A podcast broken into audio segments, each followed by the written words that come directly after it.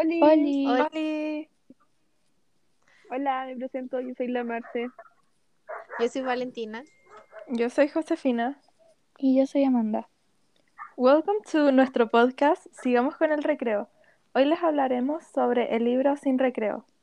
El libro es de Daniela Márquez y trata sobre dos amigas, las cuales son Florencia, la cual era molestada por ser gorda, y Consuelo, que era la fea.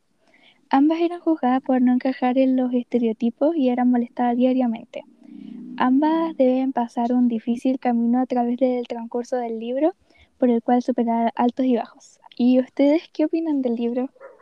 Ya, yo opino que el libro igual es bueno, es bacán porque abarca temas de la realidad como el bullying que sufren ambas y también muestra hasta dónde puede llegar una persona que sufre este acoso, como por ejemplo el caso de Florencia, que se quiso suicidar cortándose las venas en la ducha, pero por suerte sin éxito.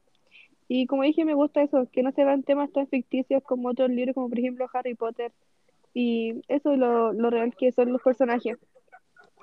Sí, me gusta porque se apoyan mutuamente, así como besties.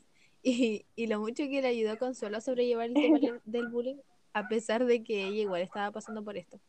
Otra cosa que me gusta es cómo la autora redacta el sentimiento de los personajes en el libro, eh, ya que como que uno puede empatizar más y entender más a lo, lo que le está pasando a cada una. Y los jóvenes adolescentes como nosotros podemos entenderlo mejor. sí. A mí lo que no me gusta de este libro es la parte del bullying, porque no sabemos cómo le afecta a la otra persona, como por ejemplo a Florencia. En su caso se nota que le hicieron mucho daño, pero a la vez me gusta que toquen este tema, ya que crea una conciencia al lector de cómo sienten los personajes y cómo se refleja la vida cotidiana de los adolescentes, lo que puede causar a una persona después de tratarla mal o decirle algo sobre su físico porque así le puede crear una mala autoestima o esta persona entra en depresión. Ya sí, igual es medio triste por todo lo que tienen que pasar, ya que están creciendo y eso puede tener influencia en su futuro, como por ejemplo ir a terapia, al psicólogo y esas cosas, ya que ellas tampoco tenían en quién apoyarse, ya que entre ellas mismas no podían, porque eh, los papás no podían, porque una de ellas, las mismas personas que lo molestaban, era como los papás. Sí, igual hablemos también un poco del por qué ellas se sentían como así, por ejemplo, como dijo la Amanda, en el caso de Consuelo, la misma madre, o su familia, la molestaba porque no nació con los ojos verdes y el pelo rubio como, la dem- como los demás de su familia. Por parte de la gente que los molestaba, podemos decir que los hacen quizás para sentirse mejor con ellos mismos, buscando defectos en los demás para sentirse superiores, ya que al hacer bullying proyectan su inseguridad a otras personas. Sí, Sí. Mi parte favorita del libro igual es cuando echan a los niñitos que molestaban a Consuelo y Florencia, porque es lo que siempre tuvo que haber hecho el colegio, cumplir su rol como establecimiento educacional. como colegio. Sí. Sí. Mi parte favorita es cuando la Consuelo iba a la casa de Florencia porque su familia tenía un restaurante y entonces le daban comida y aparte la trataban súper bien, entonces era un momento de distracción para ella.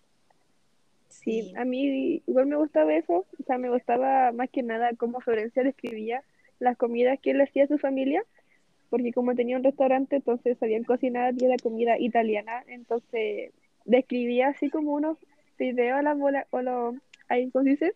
A la, A la boloñesa. exacto, que eran, se, se escuchaban así muy, muy ricos.